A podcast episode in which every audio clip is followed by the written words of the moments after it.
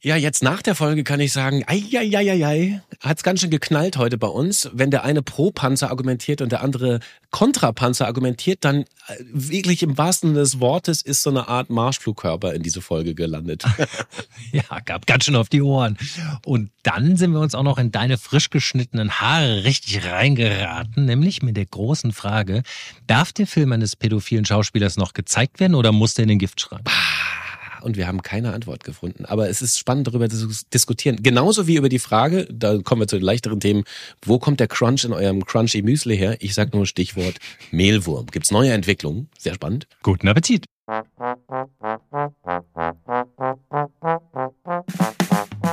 Tage wie diese. Das Wochenwichtigste aus Politik, Gesellschaft und Kultur. Jo Schück und Alex Bräucher fragen sich, was eigentlich gerade los ist. Die Würfel sind gefallen, der Damm ist gebrochen oder die Hilfe naht, wie auch immer ihr es beschreiben würdet.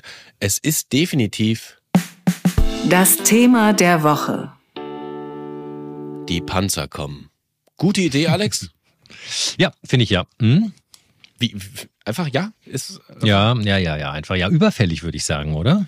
Naja, also, also ich, wie, wie du weißt, wir haben ja in, in, verschiedenen Folgen schon drüber gesprochen. Ich bin tendiere mhm. auch dazu, dass das eine bessere Idee ist, jetzt auch die Ukraine mit Kampfpanzern zu beliefern als nicht. Andererseits würde ich gerne heute einfach mal die die, die Gegenposition einnehmen, einfach aus der Tatsache heraus, dass wir okay. nicht vergessen dürfen, dass ja die Hälfte der deutschen Bevölkerung schon erhebliche Zweifel daran hat, ob das jetzt wirklich eine gute Idee ist. Jetzt haben wir Wochen und Monate lang darüber diskutiert, aber die, die, die, die Ängste und, und, und Sorgen bleiben ja mhm. durchaus bestehen. Also äh, du als, als die Panzerhaubitze Deutschlands, warum mhm. findest du es jetzt total schlau? Du, ich bin ja mehr als die Panzerhaubitze 2000. Ich bin sogar der, der Leo 2A6, also im, der 2A5. Ich bin der kampfwertgesteigerte Leopard. Also insofern, ich bin dafür, ähm, dass man mich einsetzt. Ähm, ich bin dafür, um jetzt den Spaß beiseite zu schieben, denn das ist ja ein durchaus ernstes Thema. Wir reden immer noch über schwere Kriegswaffen und wir reden über einen Krieg. Ähm, der erste Grund ist, dass Russland ja einen total ungerechtfertigten Territorialkrieg führt und dabei auch einen Krieg gegen die Zivilbevölkerung führt. Also Kriege sind ja generell einfach schon scheiße. Aber bei dem klassischen Krieg ist ja sozusagen Militär gegen Militär. Aber sozusagen die Zivilbevölkerung einfach asozialerweise von Wärme, Wasser, Strom und Versorgung abzuschalten, das ist ja einfach nur ja, da muss ich leider den Worten von Zelensky und das ist Terror gegen die Zivilbevölkerung und das geht ja nun nicht. Und es geht ja auch nicht, dass die Staatengemeinschaft äh, eigentlich diese Form von, von, von Territorialkrieg auch verurteilt. Und da kann man, muss man auch verhandeln. Da kann man nicht nur Worte helfen ja offensichtlich nichts. Deswegen glaube ich, es ist richtig, hier äh, das überfallene Land zu munitionieren. Ich glaube, es ist, also bei, bei den aller, allermeisten Menschen, da ist, glaube ich, eine ganz große Mehrheit natürlich für eine Solidarität mit der Ukraine, weil natürlich mhm. Russland der Aggressor ist. Es steht außer Frage, brauchen wir gar nicht drüber diskutieren. Mhm. Aber würdest du nicht auch ein Fragezeichen dahinter setzen, dass jetzt, äh, sagen wir mal, die Agnes Strack-Zimmermanns dieser Welt und dieser Republik äh, quasi mehr oder weniger die Sektkorken knallen lassen und das Land in so einem allgemeinen Rüstungstaumel sich ergötzt? Ähm, würdest du da nicht auch ein Fragezeichen dahinter setzen, ob das jetzt alles, ist das noch normal, dass jetzt jetzt alle sagen, juhu, die Panzer kommen? Ich glaube, es ist gar kein Taumel.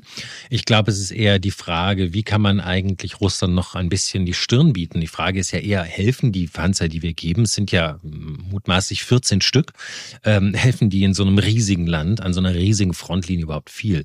Äh, da war ja auch zu hören, dass man durchaus eher 100 Stück braucht. Und ähm, klar, Polen gibt welche, die Amerikaner liefen Abrams und ähm, aber es ist immer noch die Frage, ob das ein so stark hochgerüstetes Land wie Russland überhaupt, also ob das überhaupt reicht.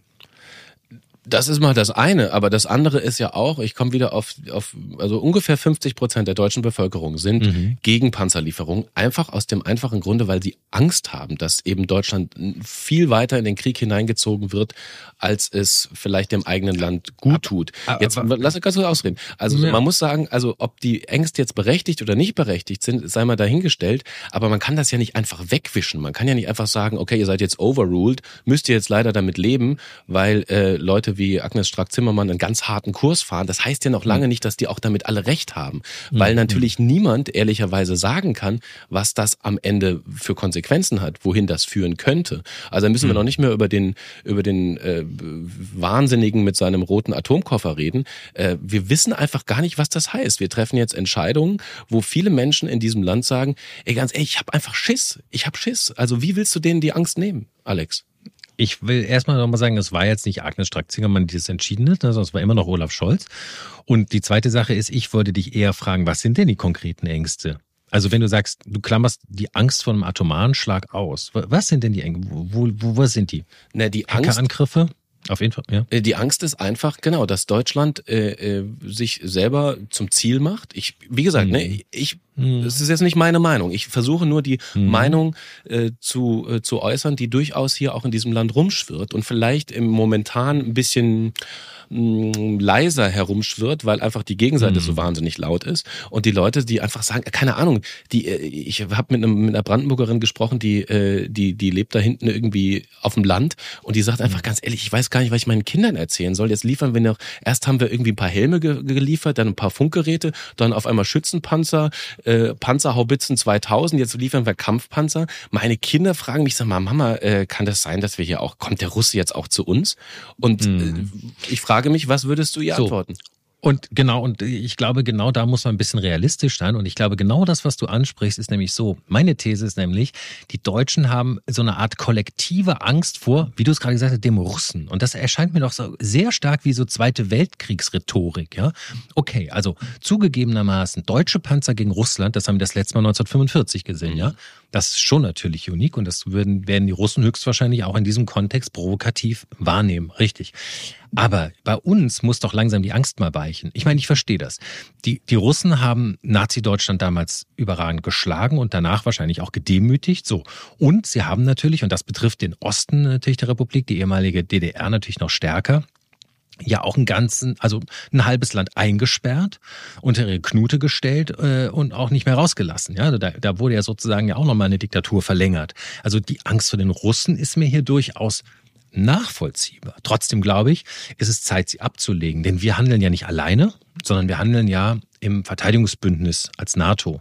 Und es gibt ja auch in der NATO den Bündnisfall, im Falle, dass wir angegriffen würden, militärisch, würden uns ja alle anderen Partner hm, helfen beistehen.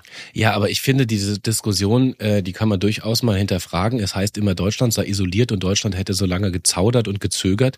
Äh, vielleicht mhm. auch vollkommen zu Recht, denn ganz ehrlich, mhm. die Franzosen liefern keine Kampfpanzer, die Briten liefern ein paar Kampfpanzer und alle, mhm. die deutsche Panzer haben, sagen, wir könnten auch was abgeben. Also ne, Polen vorneweg, äh, Finnland, äh, vielleicht mhm. Spanien, wobei die Spanier auch mhm. sagen, die sind alle bei uns kaputt. Wir wissen gar nicht, ob wir irgendwas liefern können. Mhm. Am Ende des Tages stehen da so ein paar Proforma US-Panzer, die Abrahams in der Ukraine rum, die an, wie die Amerikaner selber gesagt ja. haben, gar nicht praktisch einsetzbar sind. Das heißt, die werden mhm. aus politischen Gründen jetzt in der Ukraine abgestellt.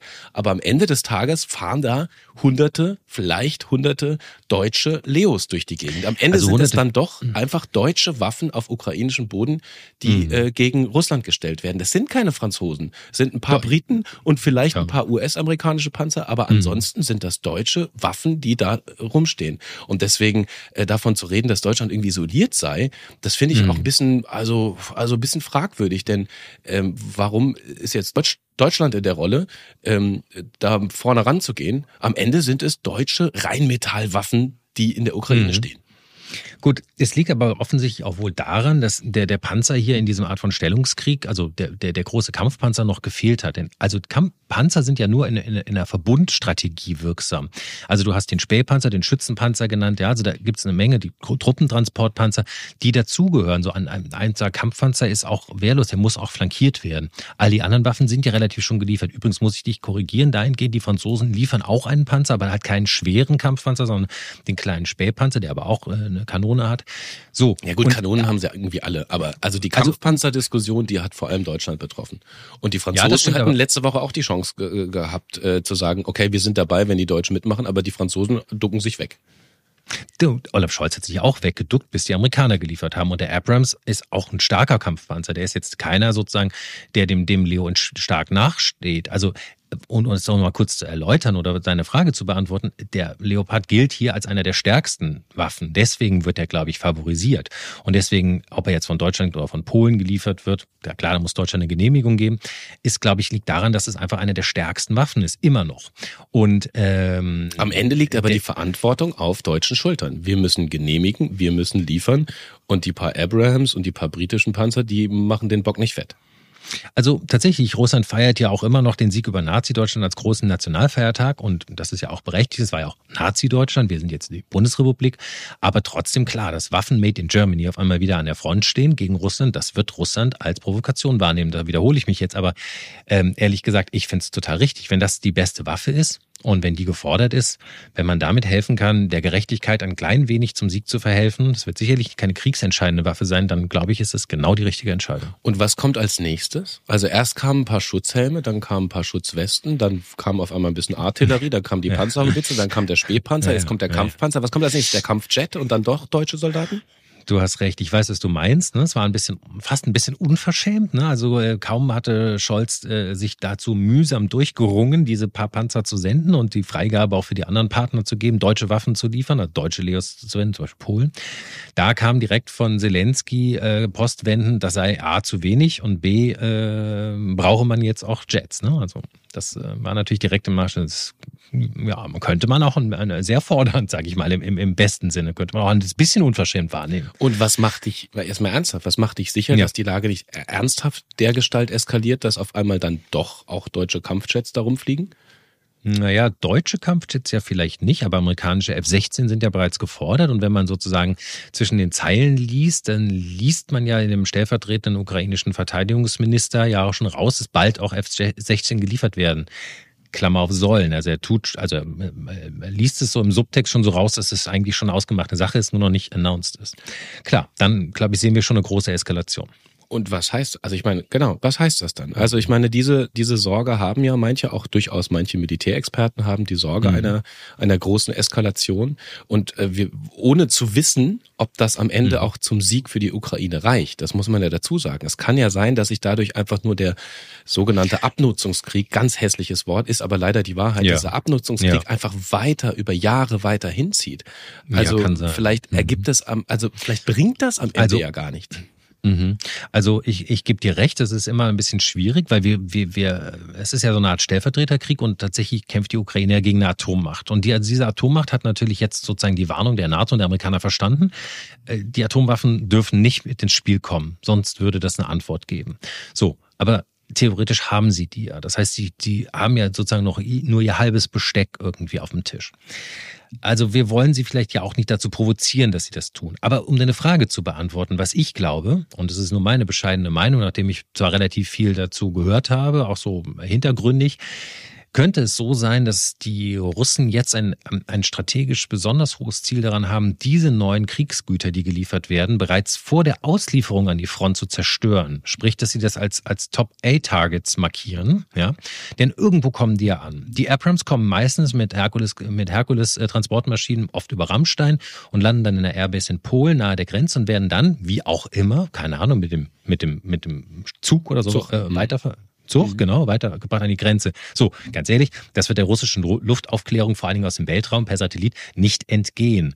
Ähm, ich spinne jetzt mal weiter, das ist nur hypothetisch, ne, bitte, aber ähm, die Russen haben diese interessante neue Hyperschallrakete, diese Kinjal, und die ist theoretisch ja auch von der Flugabwehr nicht äh, gut zu kriegen, weil sie eben ein Hyperschallflugkörper äh, ähm, äh, ist. Theoretisch das werden die Russen sicherlich probieren. Ist nur eine Mutmaßung von mir, aber ich gehe mit großer Wahrscheinlichkeit, dass sie versuchen werden, diese Leos schon, wenn sie ankommen, abzuschießen, bevor sie an der Grenze, äh, bevor sie an der, äh, äh, bevor sie an der Front zum Einsatz kommen. Und das könnte ich mir auch vorstellen für die anderen Panzer. Und das birgt, äh, wie gesagt, ich versuche mich immer auf, auf die Das Gegend birgt das Risiko, dass wir den Krieg nach an die polnische Grenze oder bis an die polnischen Flughäfen verlagern, also auf NATO-Gebiet, ja. Genau, also das birgt, ich versuche jetzt hier immer ein bisschen die Position der, der, der, der Gegenseite einzunehmen. Das birgt mhm. eben die Gefahr einer äh, äh, Eskalation am Rande der mhm. Europäischen Union. Auf jeden ja. Fall äh, in der Nähe von NATO-Grenzgebieten, nenne ich es mal. Mhm. Und Diese mhm. Eskalation will ja niemand haben. Deswegen hat ja Scholz mhm. auch so lange gezögert und ge gezögert und gezaudert. Zumindest ja. hat er das mhm. so begründet, dass man eben mhm. nicht aktiv Kriegspartei werden will. Es könnte aber genau dazu führen, oder nicht? Es könnte tatsächlich dazu führen, man erinnert sich daran, als einmal eine, eine äh, Rakete russischer Bauart auf polnischen Boden gefallen ist, die war offensichtlich, stammte ja von der ukrainischen Flugabwehr, war die große Sorge, das könnte schon eine russische Rakete sein, die auf polnischen Boden gefallen ist.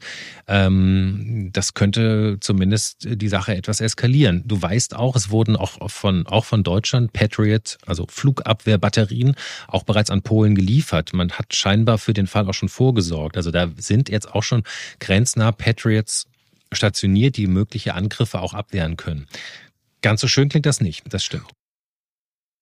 Und dann kommt noch ein neues Argument äh, ins Spiel. Ähm, ich erinnere an André Wüstner, das ist der Chef des Bundeswehrverbandes, also quasi mhm. der, der Gewerkschaftschef der Bundeswehr, der seit Wochen und Monaten darüber sehr eloquent berichtet, dass die Bundeswehr komplett ausgeblutet ist und eigentlich komplett leer gelaufen ist. Und der sagt sehr also sehr eindrücklich und sehr eindeutig, wir sind als Bundeswehr schon jetzt nicht richtig in der Lage, unser eigenes Land zu verteidigen. Je mehr Kriegswaffen mhm. wir aus unseren Beständen oder auch von Partnern weiterliefern in die Ukraine, desto blanker stehen wir da. Also er sagt ganz mhm. eindeutig, wenn wir jetzt noch 14 Panzer liefern, vielleicht ist das auch erst nur der Anfang. Er sagt auch, mhm. wahrscheinlich braucht es noch viel mehr Gerät. Ja. Ähm, mhm. Dann steht die Bundeswehr komplett blank da. Also das heißt, die Bundeswehr ist nicht mehr in der Lage, ihr eigenes Land zu verteidigen, was eigentlich ihr Auftrag ist. Beunruhigt dich das? Das nicht? Ähm, nur bedingt. Erstens glaube ich ja, ähm, sind wir wahrscheinlich, also angenommen, es, äh, wenn wir jetzt also an die Wand malen wollen, den Konflikt Russland greift Deutschland an, ja, dann haben wir ja erstmal keine direkte Grenze, sprich, da müsste man ja wahrscheinlich, würde man dann über Flug, also äh, müsste ein Luftkrieg sein oder ein, mit ballistischen Körpern oder mit Raketen. So, und da würde ja sofort der Bündnisfall greifen und dann würden ja auch unsere Abwehrsysteme und unsere Partner auch reagieren. Und theoretisch muss der ja, muss so ein Flugzeug oder so, äh, es könnte ja quasi nur über die Ostsee oder über Polen kommen. Ja? Also das sind ja quasi die, die wahrscheinlichsten Wege und dann hat man ja gewisse, du weißt, an der, an der, an der Ostsee gibt's oft diese äh, Provokationen von russischen Fliegern, die in, die in den äh, NATO-Luftraum eindringen und sozusagen die Reaktionsfähigkeit von den Abfangrotten, also von den, von den Abfangjägern testen. Ne? Wie schnell sind die in der Luft? Wo kommen die her? Das ist schon ein bisschen problematisch, aber ich glaube, da stehen wir ja nicht alleine. Also Gott sei Dank haben wir da den Bündnisfall im Falle des Angriffs und dann brauchen wir gar nicht nur unsere fünf Leos, ja, die sind im Zweifelsfall, das ist, ja eine Bodenkriegswaffe. Ähm, äh, aus Russland kann ja jetzt erstmal nicht direkt eine Bodentruppe kommen. Da kommt ja wenn was aus der Luft, ja, kurz gesagt. Und da sind eher Patriots wichtig und, was wir auch schon mal hier im Podcast gesprochen haben, ähm, es ist ja überlegt worden, den Iron Shield anzuschaffen, also das äh, Raketenabfangsystem, was in Israel ähm, äh, funktioniert, äh, was eine Entwicklung äh, von den USA und Israel gemeinsam. Dafür hat Olaf Scholz ja bereits die Genehmigung eingeholt. Ich bin nicht im aktuellen Stand, ich habe lange nichts mehr davon gelesen, ob sie es jetzt kaufen, ob es also quasi schon gebaut wird, ob die Verträge schon geschlossen sind ähm, und das installiert wird. Aber das war ja auch geplant. Das ist aber das Problem, was sich natürlich hinter all dem versteckt. Also wir, du, du mhm. hast zwar gesagt, jetzt können wir wir werden ja da nicht alleine und da gibt's noch die Abwehrsysteme mhm. und da mhm. kaufen wir was vielleicht von den, von mhm. den Israelis und so weiter. Das mag mhm. ja alles sein, aber wir sehen ja, wie es in der Bundeswehr läuft. Ne? Wir haben die 100 Milliarden vor fast einem Jahr freigegeben und äh, sind davon, glaube ich, keine Ahnung, 15, 20 Prozent irgendwie abgerufen worden. Das Beschaffungswesen in der mhm. Bundeswehr ist marode. Wir werden innerhalb mhm. kürzerer Zeit, also wir reden jetzt, also in den nächsten Monaten schon mal gar nicht, wahrscheinlich noch nicht mal in den nächsten Jahren überhaupt verteidigungsfähig sein. Und äh, in dieser Phase immer weiter quasi das, was noch gerade so verfügbar ist, irgendwie weiterzugeben, mhm. ist natürlich auch problematisch. Schon, aber ich, also ich finde es auch nachvollziehbar. Wir haben die Bundeswehr natürlich auf eine Art kaputt gespart. Also ähm, das finde ich aber auch nachvollziehbar, weil wir waren so lange in Friedenszeiten und haben uns auch so sicher gefühlt, auch im Verbund, auch im Europäischen Verbund, nicht nur im Verteidigungsbündnis NATO, dass eigentlich ja so ein Krieg quasi auch nicht vorstellbar war. Und dann hat man die, ähm, hat man ja die Bundeswehr immer weiter verkleinert und reduziert. Ähm, tatsächlich, ja, sind sie, ist sie ein bisschen kaputt gespart. Aber weißt du, was ich glaube? Ich glaube, wahrscheinlicher als so, ein, als so eine Rakete äh, von Russland, weil er weiß auch, dann werden sie den Bündnisfall provozieren und dann werden die Amerikaner zurückschießen, ähm, ist doch eigentlich Sabotage, oder? Mal darüber nachgedacht? Wäre nicht eigentlich wahrscheinlicher, wenn die Russen sich rächen wollten, dass komisch irgendwie, weiß ich nicht, unsere Handynetze ausfallen, die Server von der Deutschen Bank gecrackt werden oder irgendetwas Oder die Energieversorgung äh, unter so, Beschuss genommen genau. wird, also unter, genau. unter Hacking-Beschuss. Mhm. Das haben wir ja auch schon alles gehabt. Ich meine, der Bundestag wurde gehackt. Ja. Also das hatten wir schon ja. vor dem Angriff mhm. auf die mhm. Ukraine, wurde Deutschland eh schon angegriffen ähm, äh, mhm. in, in Cyberattacken. Also das wird mutmaßlich zunehmen. Und auch da, das ist ja das ja. Interessante, auch da stehen wir mhm. relativ blank da. Selbst die Gesetzeslage, was kritische Infrastruktur anbelangt, die ist immer noch nicht überarbeitet. Das heißt, mhm. wir wissen in Deutschland in vielen Teilen gar nicht, was ist, was gehört eigentlich zur kritischen Infrastruktur. Ähm. Wie kann man die wirklich schützen? Das heißt, da gibt es zwar im Koalitionsvertrag auch, äh, wir müssen da was machen in Sachen kritischer Infrastruktur, aber es ist noch nicht mhm. getan worden. Will sagen, wir, wir, wir, wir reiten jetzt da rein. Äh, möglicherweise äh, werden wir dann doch zu einer aktiveren Kriegspartei, als es uns eigentlich lieb ist, haben aber gleichzeitig unsere eigenen Schutzmechanismen noch nicht aufgebaut. Denn das, aus dem aus dem Wollen mhm. ist ja noch kein Tun geworden. Absolut. Ich sage dazu auch nochmal ein kleiner Recap, auch das hatten wir hier schon mal besprochen, ne? die Sprengung der Nord Stream äh, Röhren dass es möglicherweise auch eine Schutzmaßnahme war, dass durch Röhren, die in, in allen Wohnzimmern landen, ähm, vielleicht auch andere Sachen als Erdgas geliefert werden könnten, ausgeliefert werden könnten. Das haben wir auch schon mal besprochen. Das, das habe ich damals noch schon als vollkommen unplausibel abgetan. Aber ja, haben und wir ich besprochen. werde Und ich ver vertrete es weiterhin und äh, habe auch meine, meine Quellen. Aber die zweite Sache... Doppelagent hat seine Quellen.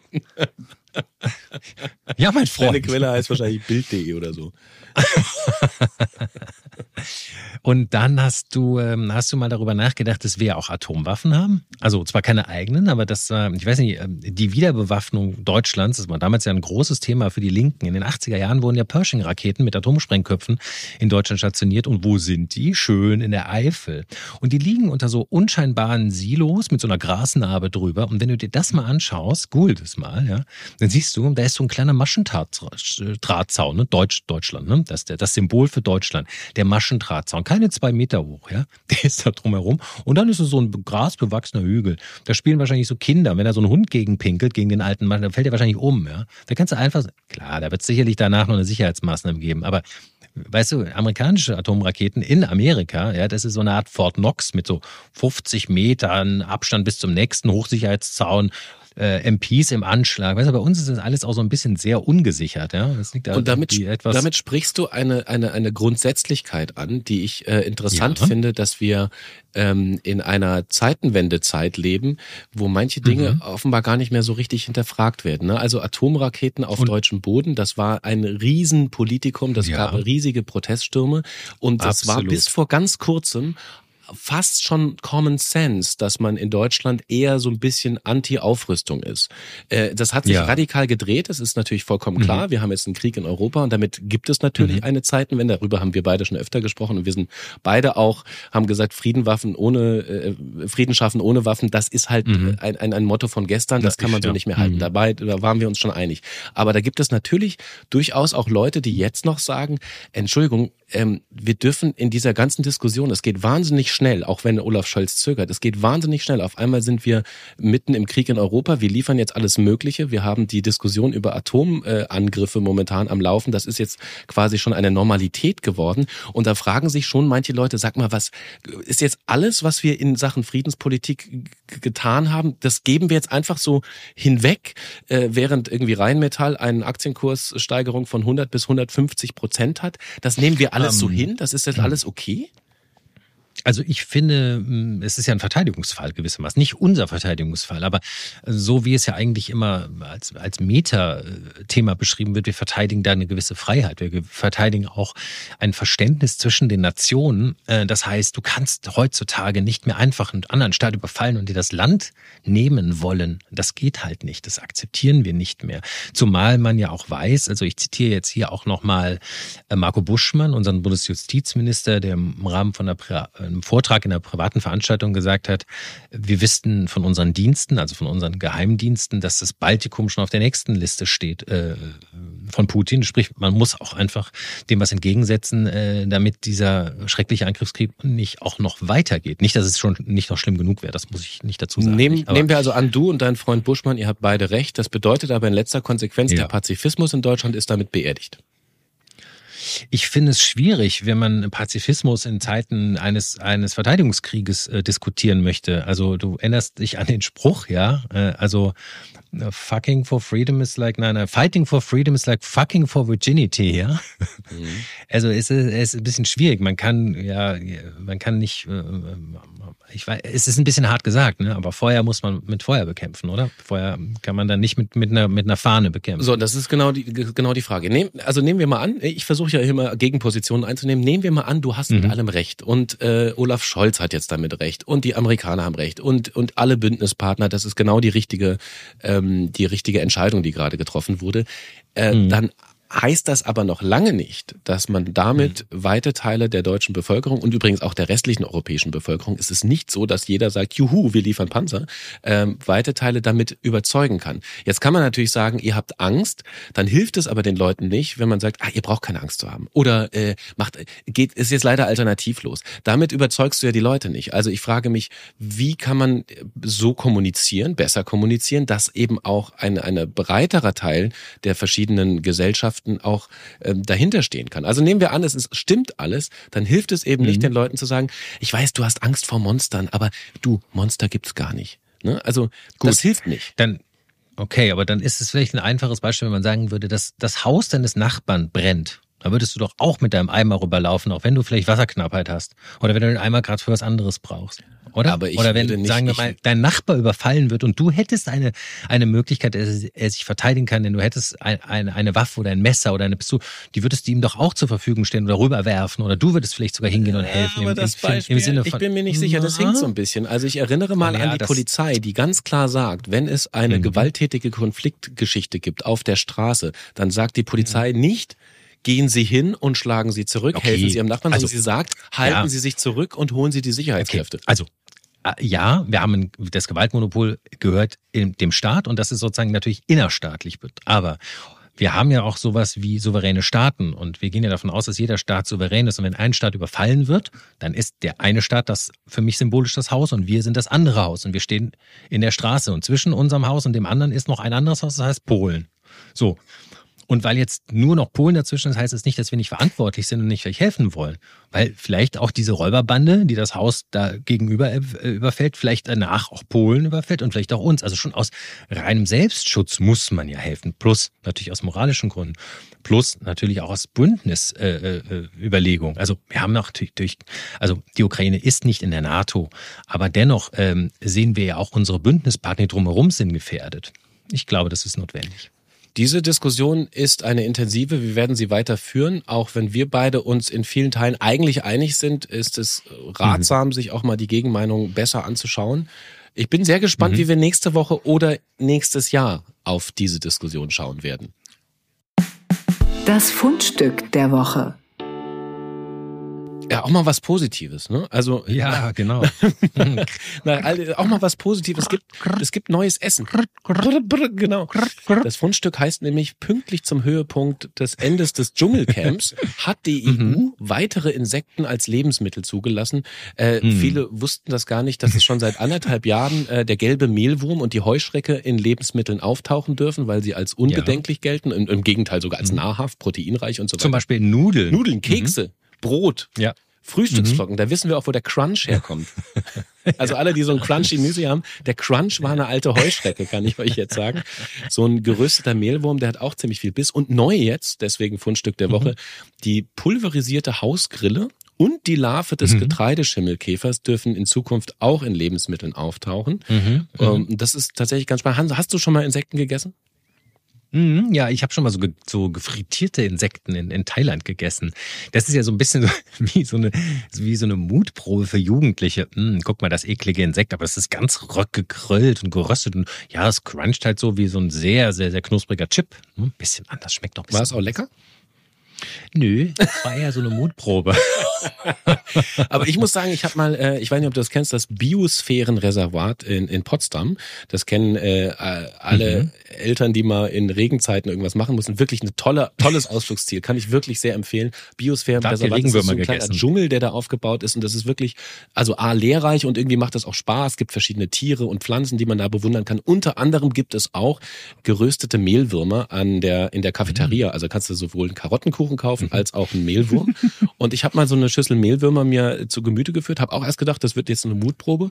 Aber wenn man sich mhm. das wegdenkt, dass man gerade auf einem Wurm rumkaut, mhm. dann habe ich so mhm. gedacht, also als Pistazienersatz, also weißt du, so als kleinen Snack, ja, ja. war das total lecker. Also es schmeckte so ein bisschen wie Chips, ähm, knusprig, genau. äh, würzig und angeblich mhm. ist es ja auch noch ziemlich gesund. Also ich würde sagen, ich genau. bin, wie nennt man das, Entotarist. Also Entotarist ist ja der Insekten, also nicht Vegetarier, du weißt schon, sondern mhm, Entotarist. Mhm. Das, das könnte ich mir vorstellen. Ah, apropos interessante Frage jetzt für mich, ja. Wenn ich jetzt Veganer bin und da ist jetzt ein Wurm drin, dann kann ich es nicht dann mehr essen. Ist der Wurm ne? drin. Ja, dann geht's nicht. Als Veganer geht's gar nicht. Als Vegetarier würde man es durchgehen lassen, glaube ich. Denn Wirklich? ja, ja, ich glaube, also je nachdem, wie man das definiert, aber viele Vegetarier machen, ähm, sind ja Vegetarier aus zwei Gründen. Erstens Tierwohl, ne, weil sie keine Massentierhaltung mhm, mehr wollen. Und äh, das ist bei den Insekten, kann man wer davon ausgehen, also A, das Tierwohl ist ähm, hängt nicht ganz so hoch. Aber, ja, weil natürlich die Hirnstruktur einer Heuschrecke ja. etwas anderes ist als die eines ziemlich intelligenten Hausschweins zum Beispiel. Ja, das ist das eine. Zum ja. Zweiten ähm, fallen die in der Regel tot um. Also das ist, geht ganz mhm. schnell. Es ist jetzt irgendwie, man geht davon aus, also die, der Wurm an sich. Die, ja, die Forschung geht davon aus, dass da offenbar kein Schmerz empfunden wird. Das, also so. in Sachen Tierwohl. Das heißt, du musst einfach nur so eine, wenn du eine Insektenfarm hast, dann musst du einfach mal die Temperatur 10 Grad erhöhen. Und wenn es über eine gewisse mhm. Temperatur geht, dann fallen die um. Und dann sind die, ja, dann sind die nicht mehr da. Und der zweite, denaturieren die der zweite wesentliche. Punkt, warum ja viele oder immer mehr Menschen Vegetarier werden, ist ja äh, CO2-Einsparung, weil eben Massentierhaltung mhm. einer der größten CO2-Produzenten überhaupt ist. Und das fällt bei Insekten eben auch weg. Also die, die mhm. CO2-Belastung bei Insekten ist viel, viel geringer. Gleichzeitig ist es ein mhm. wahnsinnig gesundes und, und, und hilfreiches Lebensmittel. Das sind quasi un, also unendlich züchtbar, die Teile, und dann auch ja. sehr schnell verarbeitbar. Und wir machen es ja so ähnlich wie bei Tieren auch, ne? wenn wir dann so ein, so ein Insekten-Patty machen, machen und uns auf einen Burger legen, dann sieht es ja so mhm. ähnlich aus wie jedes andere Patty. Also Wurst ist ja auch nichts mhm. anderes als ich, ich schneide dem Schwein das Gesicht genau. weg, damit ich es nicht mehr so sehen muss. Okay, genau. Auf jeden Fall. Der, der Wurm ist ja jetzt sozusagen als Beigabe, das ist eine hervorragende Proteinquelle, hochwertiges Eiweiß.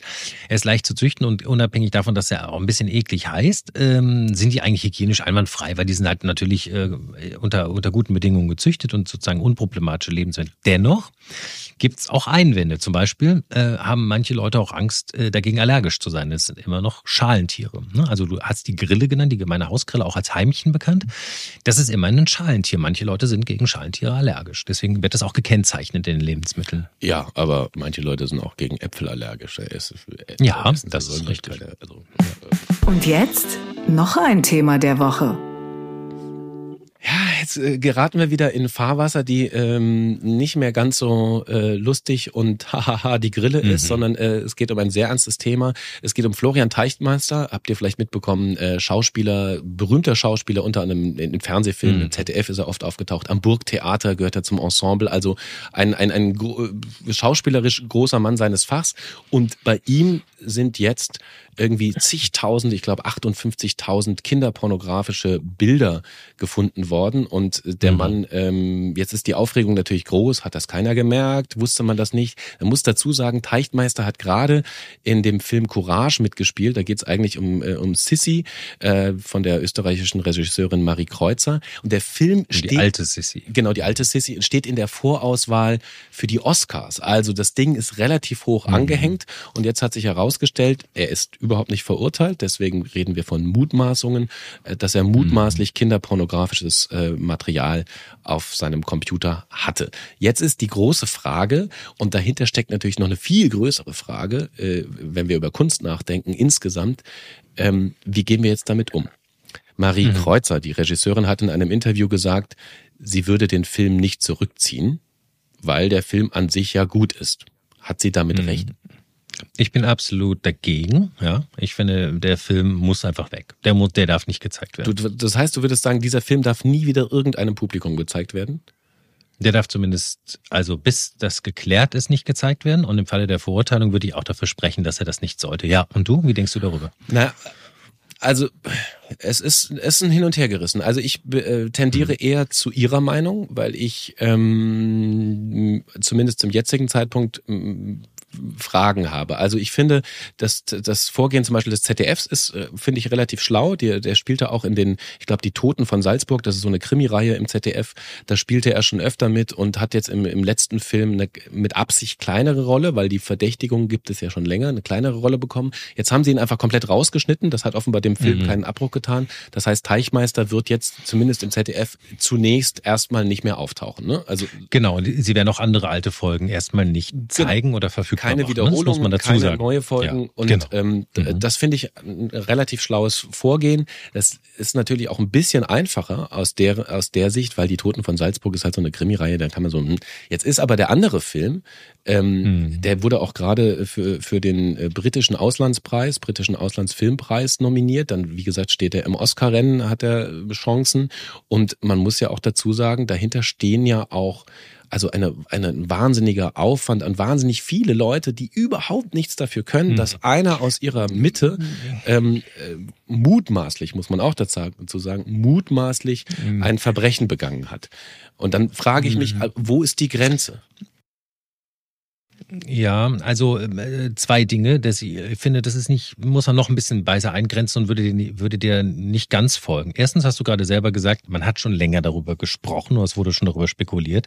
Das heißt, es gab da auch schon gewisse Gerüchte in der Branche oder einen Anfangsverdacht. Ich weiß es nicht genau, hast du selber gerade gesagt. Also Frage ist ja, wenn man mit so jemandem dreht und man hat das schon mal gehört und es ist schon im Raume, hm, vielleicht auch ein bisschen schwierig. Na gut, dazu muss Aber man sagen, klar, um, um, zu, um, zur Ehrenrettung mhm. von Marie Kreuzer, äh, als die Gerüchte aufkamen, war der Film ja. abgedreht. Erstens. Zweitens hat sie ihn konfrontiert und hat äh, ihm geschrieben, wie sieht's aus? Ich habe davon gehört, da gibt es Gerüchte. Da gab es einen ja. Artikel vor zwei Jahren im Standard, da war eigentlich allen, die sich damit auskennen, klar, es geht hier um, äh, um den betreffenden Schauspieler. Ja. Und da hat sie ihn gefragt, mhm. was ist daran? Er hat dementiert, er hat vor dem Burgtheater mhm. dementiert, er hat bei allen seinen Auftraggebern dementiert, mhm. ich habe damit nichts zu tun, das sind alles nur Gerüchte, die alle falsch sind. Und man muss ja auch sagen, mhm. zwei Jahre lang ist überhaupt nichts passiert. Also es wurde ja. dann nicht weiter ermittelt offenbar oder zumindest gab es keine weiteren Verdächtigungen. Äh, und dann muss man als, als, als Regisseurin, glaube ich, auch, da hat man alles getan. Man hat ihn konfrontiert, man hat, und, und es steht ja nicht auf seiner Stirn geschrieben, übrigens, ich bin pädophil. Nein, Nein, und es ist ja natürlich auch richtig, dass man erstmal auch von der Unschuldsvermutung ausgehen muss. Aber in jetzt, wo das, wo es bekannt ist, finde ich, muss man umso härtere Konsequenzen ziehen. Auch wenn du, wie du sagst, ja schon mal vor zwei Jahren sogar ähm, ähm, besprochen wurde. Man darf auch nicht vergessen, ich glaube, ist auch unabhängig davon, dass es ein abscheuliches Verbrechen ist, ist er auch sonst einfach, glaube ich, ein Arschloch, um es mal ganz klar zu sagen. Ne? Also der hat ja seine Freundin, seine Lebensgefährtin, hat ihn angezeigt wegen Drogenmissbrauch und Gewalt. Also, verstehst du, der ist jetzt nicht auch sonst der Mr. Nice Guy. Also, das andere ist unentschuldbar ohnehin, ja, aber der ist, glaube ich, auch sonst ein Arschloch. Und ich weiß nicht, muss man ja irgendwie auch mal mitbekommen haben.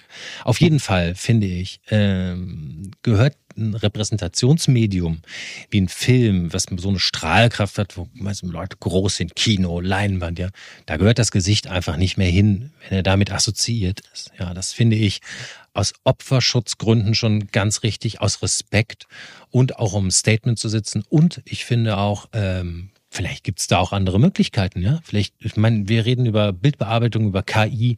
Vielleicht kann man sein Gesicht auch rausretuschieren, gegen ein anderes ersetzen oder ich weiß nicht was. Ja, also, ich kann, ich kann das komplett nachvollziehen, weil scheiße. ich finde auch, ja. also man muss klare Kante zeigen. Als allererstes steht der Opferschutz. Absolut. Also als ja, allererstes total. muss man sich um die Opfer kümmern. Jetzt weiß man in, in dem Fall nicht so genau, äh, was sind, wir, wir, wir wissen es einfach nicht. Was sind das für Bilder? Wir, mutmaßlich hm. muss man davon ausgehen, dass ähm, Kinder Kinder beim, beim, bei den Fotografien ähm, missbraucht worden sind. Also das heißt, das ist nochmal noch ein viel krasseres Verbrechen als ich sag mal, mhm. ich will es gar nicht im Vergleich ziehen, ne? aber natürlich ist ein aktiver Kinder, Kindesmissbrauch nochmal noch mal eins härter als ich glaube, wir, wir, brauchen es nicht vertiefen. Ich glaube, ja. wir wissen, es ist die Abscheulichkeit des Verbrechens ist, glaube so, ich. So, aber es ist, eine, es ist was anderes als äh, pornografisches Material zu besitzen. Das will ich damit nur sagen. Also ich will überhaupt nichts entschuldigen. Ich will nur sagen, gerade bei so einem harten Thema muss man klar differenzieren. So, ich bin überhaupt nicht in der Lage, mich mhm. reinzuversetzen in eine Opfersperspektive, denn zum Glück äh, muss ich das nicht, musste ich das bis jetzt nicht.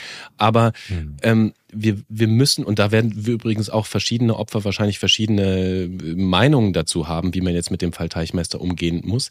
Ich bin aber gleichzeitig in der glücklichen Lage, ähm, weil ich eben nicht diese Opferperspektive einnehmen kann, dass ich mich fragen kann, was muss eine Gesellschaft machen? Können wir als Gesellschaft einen, einen Schritt zurückgehen und uns mal grundsätzlich fragen, wie gehen wir denn mit Tätern um, die gleichzeitig ähm, künstlerisch tätig sind. Diese Frage hatten wir schon ganz oft. Kann man Werk und Autor trennen?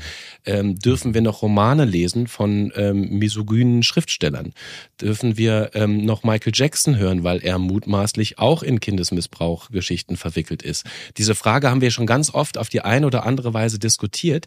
Äh, und ich mhm. finde, wir müssen da zumindest mal ein Kriterium entwickeln, wann was gilt und was nicht. Sonst müssten wir jetzt ehrlicherweise anfangen, unsere Museen leer zu räumen, weil es so viele Künstler Künstler und Künstlerinnen gibt, die äh, Dreck am Stecken haben, auf die eine oder andere Weise. Und dann frage ich mich, hm. was können wir noch im Radio spielen? Was können wir noch im Fernsehen zeigen? Und wo ist die Grenze? Ist, also würdest du auch sagen, jemand, der, keine Ahnung, ähm, gewalttätig war, darf nie wieder irgendwo gezeigt werden? Schwierig, aber weißt du, du hast eben auch als Beispiele genannt, ja, misogyne Autoren und so. Ich meine, das ist natürlich auch verurteilenswert, aber das ist irgendwie ja eine, Geisteshaltung, die auch natürlich jemandem wehtun kann in Form von Worten. Aber äh, das hier ist, äh, finde ich, das, das sprengt die Grenzen. Ja? Also du hast recht. Die Frage wäre, wie wäre es mit jemandem, der zum Beispiel mutmaßlich einen Mord begangen hat? Ja? Also wir sehen ja auch in Amerika zum Beispiel den Fall von Will Smith, der öffentlich Chris Rock geohrfeigt hat, weil Chris Rock eine, einen Witz über seine Frau gemacht hat und zwar über die Krankheit seiner Frau da dachte man ja erst noch sein PR-Stunt, ja, das ist also irgendwie ein eingeprobter Gag. Und ähm, ich würde sagen, Will Smith ist tot. Er ist jetzt eine Persona non grata in Hollywood und obwohl er sich vielfach unter Tränen öffentlich versucht zu entschuldigen, will Chris Rock das ja auch einfach nicht annehmen. So, aber das finde ich ist jetzt, ist auch nicht okay, ne? Das ist auch Gewalt, aber das ist irgendwie, spielt auf einem anderen Level, ja. Da kann man auch sagen, okay, das ist unter Männern nicht okay, aber weißt du, da würde ich sagen, da würde ich drüber hinwegsehen können. Okay, ja? das heißt, Will Smith würdest du rehabilitieren, der darf dann auch wieder äh, Filme zeigen, wenn ich dich Ja, weißt verstehe? du vielleicht unter Das heißt, du findest weißt du, die, also sagen wir mal, die Reaktion auf Will Smith in Hollywood gerade übertrieben? So nicht. Ich finde, man, man könnte da so ein Maßnahmenpaket schnüren. Der müsste, weiß keiner, der könnte irgendwie eine Million von seinen vielen irgendwie an, an, an, an, an, an Opfer von Gewalt äh, spenden. Er würde vielleicht äh, erklären, dass er offen, äh, dass er, dass er eine Therapie macht gegen, äh, weiß nicht, seine Impulsivität und, und vielleicht möglicherweise Gewaltneigung, falls das überhaupt so ist. Aber weißt du, so Maßnahmenpaket. Äh, er würde sich offiziell dafür entschuldigen und äh, er würde vielleicht sagen, für die nächsten beiden Filme, wenn ihr mich nochmal besetzt, würde ich meine Gage komplett an Opferverbände spenden. Ne? Weißt du, verstehst du, Package und dann würde ich sagen, okay, genug Buße getan für eine Ohrfeige. Er hat ihn ja auch nicht blutig geschlagen. Weißt du, das ist aber was anderes als wehrlose Kinder. Und äh, das ist auch was anderes ähm, als Seelen zu brechen, weißt du? Die Frage ist, das die Frage ist, vielleicht nie. Wer, wer hat die Entscheidungsgewalt? Da, also ernsthaft, ich bin, ich kann dir total nachfolgen. Ich finde das alles sehr plausibel. Ich finde auch Kindesmissbrauch mhm. ist, ist eine ganz andere Nummer als eine Ohrfeige. Vollkommen klar, brauchen wir gar nicht drüber reden. Aber die Frage ist, wo ist das Kriterium? Wer, wer kann moralisch entscheiden, auch gerade bei einem übrigens nicht verurteilten Menschen aktuell. Diese Frage haben wir ja. immer wieder. Ähm, reichen, ähm, reichen alle möglichen Indizien, reicht die Empörung aus, ähm, dass wir ent solche Entscheidungen treffen können? Denn man muss ja im, im, Umkehrschluss auch sagen, der Film ist ja sowieso verbrannt jetzt. Ne? Das sagt auch die Regisseurin, sagen alle ja. Beteiligten, mhm. die sind alle, äh, ärgern sich zu Tode und ich finde auch legitimerweise mhm. ärgern sie sich wahnsinnig, dass jetzt so viel, eine, eine so gute künstlerische Arbeit, nehmen wir mal an, es wären ganz ganz toller Film, ähm, so eine künstlerische Arbeit einfach durch den Dreck gezogen wird, weil einer aus dem Ensemble ähm, wirklich mhm. also massiv Mist gebaut hat. Und dann, Mist gebaut ist natürlich viel zu wenig. Aber ähm, das ist natürlich auch was, was man mit bedenken muss. Da macht man eine ganze Kunst kaputt, weil einer mhm. äh, so ein Vollidiot ist. Also ich verstehe deinen Aspekt. Ich finde immer noch, dass es das nicht aufwiegt und deswegen mein Vorschlag. Und zwar folgendes. Man sagt zu Schauspielern ja ein bisschen, ein bisschen, äh, sagen wir mal, ver verächtlich, auch Gesichtsvermieter. Mhm. Ja? Und ein, dieser Gesichtsvermieter hat ja mit dem Film so wenig zu tun, als dass er eigentlich nur die Zeilen aufsagt und sein Gesicht vermietet, richtig. Ne? Also willst also darüber hinaus, dass die Drehbuchautorin oder Drehbuchautor daran keine Schuld hat. Die Regisseurin Irgendjemand hat Millionen dafür aufgewendet, den zu produzieren. Die anderen wurden, Kostüme wurden genäht, ne, die Kostüme. Es, es wurde geschnitten, es wurde Musik komponiert, all die anderen Schauspieler, all die sind sozusagen in Mitleidenschaft gezogen und das ist unfair, ne? Darauf willst du hinaus. Aber da, deswegen nochmal mein anderer Vorschlag. Vielleicht gibt es eine Möglichkeit, den Gesichtsvermieter, also entweder die Szenen, die er hat, nachzudrehen, ja, also nur die Szenen mit ihm rauszustellen und vielleicht nachzudrehen. Es erscheint aufwendig, weil es ein Kostümfilm ist, Kostümfilm ist und er in historischer Kulisse spielt, aber vielleicht ist es ja eine Idee, statt den Film wegzuwerfen. Also nimm halt vielleicht nochmal 500.000 in die Hand um ihn rauszukriegen. Oder vielleicht gibt es auch eine Möglichkeit mit digitaler Bildbearbeitung, KI, der neueste Scheiß, ja, das Gesicht zu verändern. Du weißt, wie sowas gemacht wird, da werden so Punkte aufs Gesicht gemacht, ne, und dann bewegt man sich in so einem Greenscreen. Weißt du, so, ganz, manche Filme werden ja komplett im virtuellen Raum gedreht und dann wird nachher was anderes draufgelegt. Vielleicht kann man ja sein Gesicht auch quasi digital rauskriegen und verändern. Das fände ich schon relevant. Ansonsten wäre ich wirklich für einen radikalen Stopp und ab in den, in den Giftschrank, bis das Aber nochmal, was machen wir mit Menschen? Und das hat es nun schon öfter gegeben, die Bücher geschrieben haben, Bilder geschrieben, äh, Bilder gemalt haben, die Filme gemacht haben, die als Schauspieler und Schauspielerinnen aktiv waren und später begehen sie ein Verbrechen, zum Beispiel Mord. Heißt das dann, okay, ein verurteilter Mörder darf nie wieder gezeigt werden? Das heißt, alle diese Dinge kommen in den Giftschrank? Oder könnte man nicht, nicht, andersrum nee. vielleicht sogar argumentieren zu sagen, mhm. ähm, wir können das gar nicht verhindern. Wir können auch kein, kein Kriterium finden, wo wir sagen, das Verbrechen geht gerade noch so, kann man dich noch zeigen. Da, bei dem Verbrechen hast du eine Grenze überschritten. Mhm. Das heißt, wir zeigen das, zeigen den Film durchaus oder sagen wir so, wir, wir verbieten den, das Zeigen des Filmes nicht, wissen aber sehr wohl natürlich, dass der Film, sagen wir mal, beim Publikum eh keine Chance mehr haben wird, weil viele Leute einfach von vornherein also, sagen, lass mich kurz ausreden, äh, von vornherein sagen werden, ähm, sowas gucke ich mir gar nicht erst an. Ich will ja keinen, ich will ja keinen Pädophilen irgendwie auf der Leinwand äh, irgendwie bei seiner Arbeit beobachten. Das ist mir, äh, will ich gar nicht. Also der Film ist sowieso mehr oder weniger tot. Äh, einerseits, andererseits könnte man auch sagen, das Publikum ist doch in, in einer in mündigen Lage, selber zu entscheiden, ob sie sich den Film angucken oder nicht. Hm, ich finde zum Beispiel alleine diese Aussage von dir nicht richtig und auch äh, wäre ich auch ganz anderer Meinung zu sagen, hm, man kann ihnen ja trotzdem sagen, das Publikum ist mündig. Man, äh, man hat ja auch, ich sag mal, von, von, von, also man will ja auch keine Vorbilder. Also es gibt ja noch andere Pädophile da draußen und man will ihnen ja auch nicht das Gefühl geben, man kommt damit durch. Ja? Also macht es ja eh heimlich, er hat es ja auch ver verleugnet. Aber wenn du fucking erwischt wirst, gehörst du auch bestraft und dann äh, wird dein Werk auch gebannt, bin ich dafür. Man hat ja auch zum Beispiel, weiß ich nicht, die, äh, die, die, die, wo jetzt Nazi-Größen oder so beerdigt werden. Ja? Das, das Grab von Rudolf Hess, da pilgern ja auch immer so Neonazis hin oder so. Das ist, hält man normalerweise ja auch geheim oder die werden anonym äh, äh, beerdigt, dass es da bloß keinen kein Kult gibt von anderen, sozusagen dem, dem zu folgen oder zu verehren. Also finde ich falsch, ja, also weg. Und um deine zweite Frage zu beantworten, was machen wir jetzt mit einem Mörder? Es gibt ja auch Mörder, die ein Buch darüber schreiben, Mörder zu sein. Ja? Die schreiben ihre Biografie. Massenmörder, Charles Bronson und weiß ich nicht wer, ja. Also, das ist aber was anderes. Das ist ja Free Speech, ja. Das ist ja die, das Recht auf die freie Rede und freie Meinungsäußerung. Und da kann sich jeder ja ein, ein Urteil zu bilden. Aber er ist ja sozusagen ja hier nur der Repräsentant. Und deswegen, glaube ich, muss das Gesicht da raus. Aus ja, Moment, aber da könntest du auch argumentieren, Entschuldigung, äh, lieber Verlag, warum gibst du einem Massenmörder ein Podium? Warum darf der ein Buch bei dir veröffentlichen? Das ist ein Massenmörder. Wie kannst du ihm denn jetzt mhm. auch noch äh, eine, eine große Bühne bieten? Ist das nicht das Gleiche? Ja, aber dieser Massenmörder sitzt ja dann im Knast. Der ist ja dann bestraft. Der schreibt das ja nicht in der Freiheit und gibt das Manuskript. Das würde der Verlag nie drucken.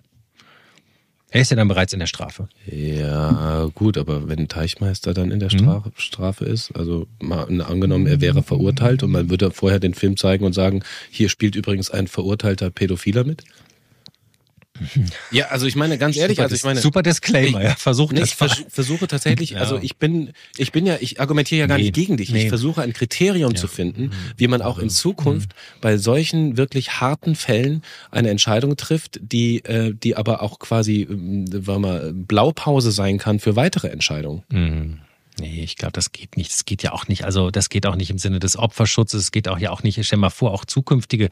Also, ich meine, dann, dann sehen das irgendwelche Kinder und sagen, Mama, da steht da, hier spielt, Achtung, Disclaimer, hier spielt ein Kinderschänder mit. Also, was soll das? Nee, das, es geht für mich Aber nichts. jetzt musst du leider damit Punkt, leben, Punkt. dass mhm. wir mutmaßlich aktuell in dieser Gesellschaft äh, nicht deiner Meinung folgen, sondern dieser Film wird mutmaßlich weiter im Rennen bleiben. Das weiß ich nicht. Also da bin ich auch, wie gesagt, vehement dagegen. Ja, das wird, es sieht aber so aus. Also er ist nicht verboten worden. Es ist die Regisseurin zieht ihn nicht zurück. Die momentan hat kein offizielles Gremium gesagt, dieser Film wird nie wieder irgendwo gezeigt. Der Film wird mutmaßlich gezeigt werden. Wollen wir mal schauen. Ich glaube immer noch nicht daran. Nein. Ich glaube, nachdem das ZDF jetzt auch zurückgezogen hat, glaube ich, ich lass uns in zwei Wochen nochmal reden. Ich glaube, dann sieht die Welt anders aus. Heute haben wir auf jeden Fall äh, dicke Diskussionen und ich habe immer hier versucht, Gegenpositionen einzunehmen. Ich fand das ganz spannend, muss ich sagen, ähm, weil mhm. da tatsächlich so ein gewisser Erkenntnisgewinn rauskommt. Ich glaube, da bleiben so ein paar Leerstellen offen. Aber wir mhm. sind ja, äh, auch wenn wir heute die harten Themen haben, wir sind ja auch der Podcast mit Zuversicht. Und jetzt? Noch ein Thema der Woche.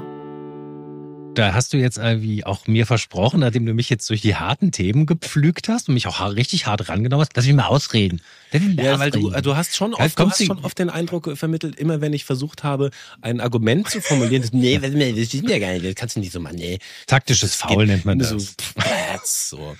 Äh, ja, aber schon mal so eine Talkshow gesehen? Da ist das so, da fallen Leute einander auch ins Wort, wenn dann was, wenn man was richtig unter den Nägeln Aber das brennt. Schöne ist ja bei einem Podcast, da hat man auch ein bisschen ja. mehr Zeit, da kann man auch mal einen Gedanken entwickeln ja, ja. und sich darüber austauschen, wie das eigentlich ist. Wir wollten was Zuversichtliches machen. Ich fand's ganz toll. Also ich habe mhm. äh, letzte Woche war ich bei einer Diskussionsrunde im, äh, im alten Staatsratsgebäude, äh, da wo früher mhm. Erich Honecker, äh, ich glaube ja, Erich Honecker hat da gewirkt und ich glaube auch dort wurde die DDR ausgerufen. Laberababer. Auf jeden Fall war da eine, eine äh, große Diskussionsrunde unter mit der regierenden Bürgermeisterin und Cordula Heckmann.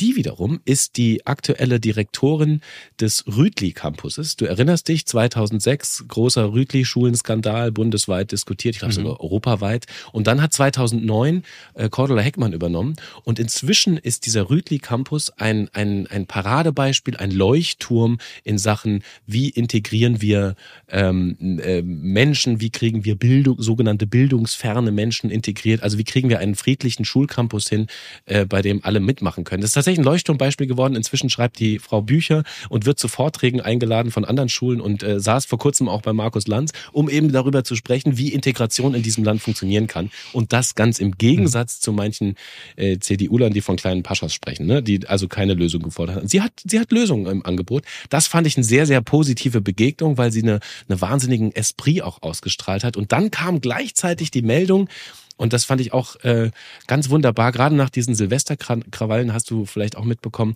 dass Neuköllner Gastronomen ihre Türen mhm. öffnen für Rettungskräfte. Die nämlich sagen, ganz ehrlich, wir distanzieren uns hier von diesem ganzen Krawall und Gewaltschissel, der hier an Silvester passiert ist. Wir wollen damit nichts zu tun haben. Und ja, wir sind auch sogenannte Migranten oder Leute mit Migrationshintergrund. Aber wir sagen herzlich willkommen Polizei, herzlich willkommen Feuerwehr. Ihr könnt bei uns verbilligt essen. Gibt's? Und ich fand das so eine schöne Aktion, weil das eben zeigt, mhm. dass da auch eine Gemeinschaft in dem sogenannten Problembezirk Neukölln eine Gemeinschaft aktiv ist, die einfach gar keinen Bock auf Gewalt hat.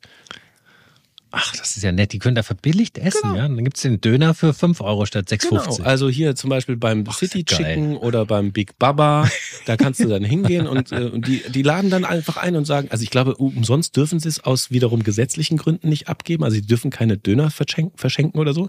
Ähm, aber sie haben sich distanziert und sagen, hey, wir sind, wir stehen hinter der Polizei. Wir, der eine hat erzählt, ich finde es so toll, dass ich in einem Land lebe, wo ich zu jeder Tages- und Nachtzeit die Polizei anrufen kann und die kommt dann auch.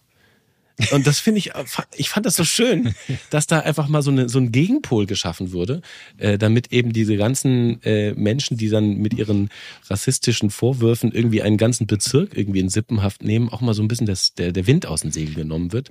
Also es gibt, ich will damit sagen, von wegen Zuversicht, es gibt das Gute im Menschen. Das heißt, wir brauchen keine Angst mehr haben, wenn wir, wenn wir als Polizist oder als Feuerwehr nach Neukölln kommen. Das heißt, jo, bald ist ja jetzt äh, äh, der Karneval, die Karnevalszeit steht vor der Tür. Du weißt ja, ich komme ja aus dem Rheinland und da wird das ja ordentlich gefeiert. Ich persönlich feiere nicht so. Aber ich würde vorschlagen, wir zwei als Polizisten verkleidet, Peng Peng, gehen wir schön einen Döner zum halben Preis. Dann lassen wir uns erstmal mit Böllern beschießen und danach essen wir einen schönen Döner. so, mein Lieber, bis, Bis nächste dann. Woche. Wir müssen alles erwarten, auch das Gute.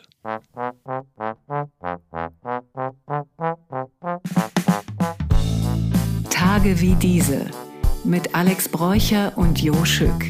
Eine Produktion von M hoch 2.